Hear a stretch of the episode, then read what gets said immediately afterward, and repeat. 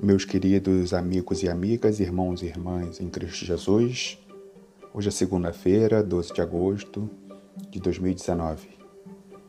Que a graça e a paz de Deus, nosso Pai Todo-Poderoso, o infinito amor do seu Filho, nosso Mestre, Senhor e amigo maior Jesus Cristo, e a presença divina do Espírito de Deus, o Espírito da Verdade, esteja conosco agora, durante todo o nosso dia e durante toda a nossa vida. Bendito seja Deus que nos reuniu no amor de Cristo.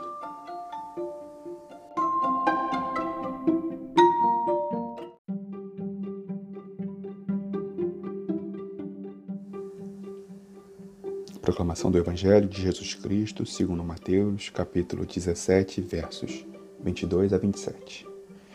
Naquele tempo, quando Jesus e seus discípulos estavam reunidos na Galiléia, ele lhes disse: O filho do homem vai ser entregue nas mãos dos homens. Eles o matarão, mas no terceiro dia ele ressuscitará.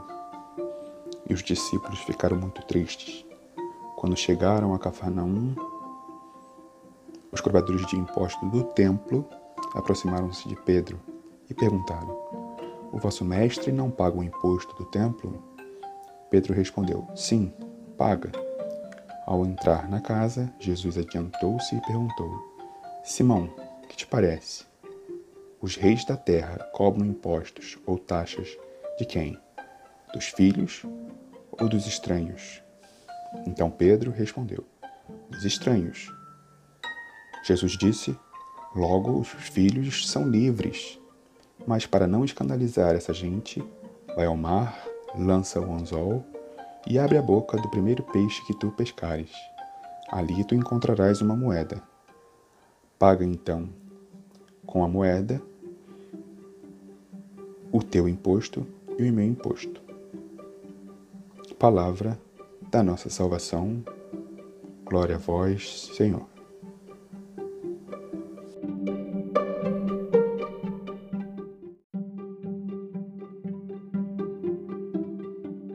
Passemos agora a breves comentários sobre o Evangelho de hoje.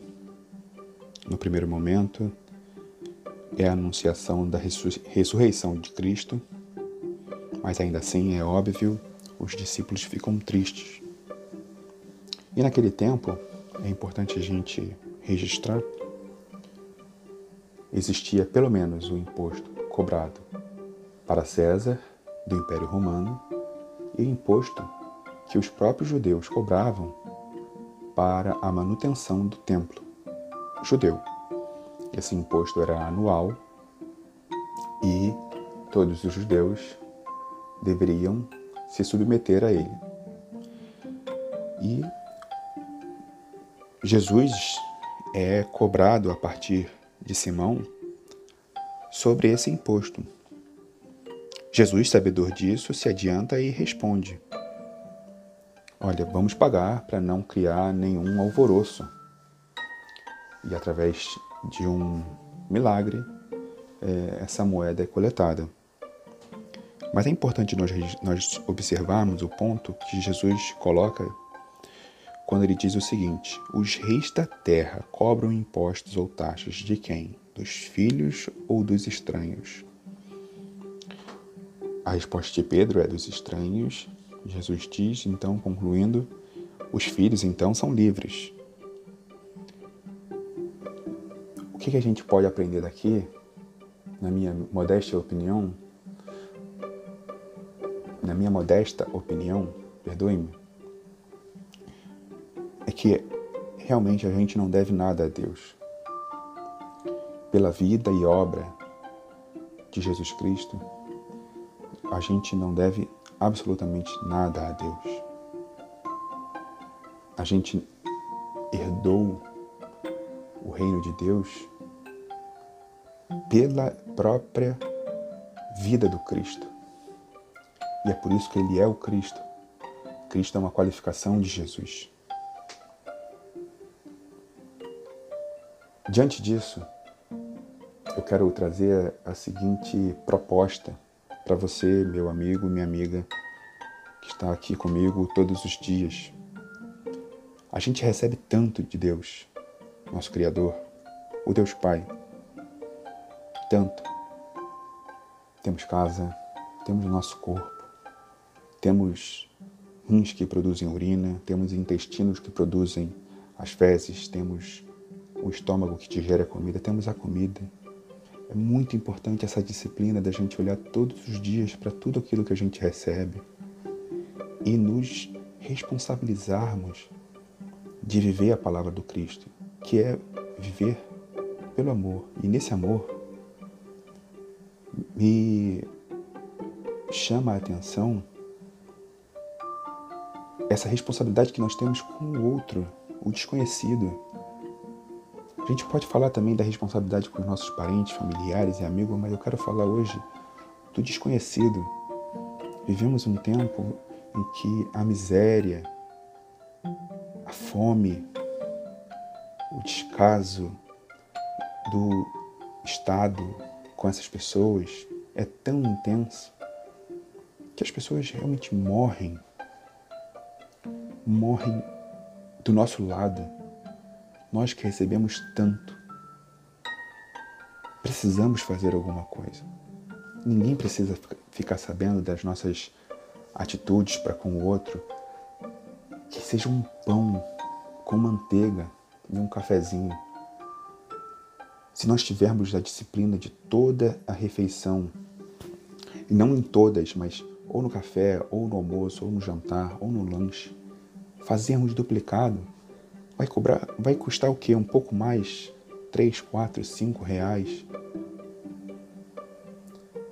E deixar na bolsa eu tenho certeza absoluta que Deus vai colocar no seu caminho uma pessoa e essa pessoa vai estar precisando exatamente daquele, daquele alimento. Falo isso porque assim eu faço. E é realmente impressionante como sempre aparece alguém. Não vamos identificar nessa atitude qualquer complacência com uma eventual falta de cuidado que essa pessoa tenha consigo. Se ela tem ou se ela não tem, isso é algo que ela vai resolver depois com Deus, mas nós, enquanto indivíduos que recebem tanto, precisamos minimamente fazer esse tipo de ação. No mínimo. Esse é o convite que eu quero fazer para você hoje é uma reflexão. Obviamente não se sinta obrigado, é um convite. Mas se você puder fazer isso, tenha certeza. Jesus Cristo vai ficar muito feliz com você. Por isso, Pai, nós queremos agradecer por tudo que nós recebemos durante a nossa vida, pelo aquilo que nós não, também não recebemos inclusive pelas enfermidades por que passamos, porque são desafios que o Senhor coloca na nossa vida, para que a gente possa aprender alguma coisa.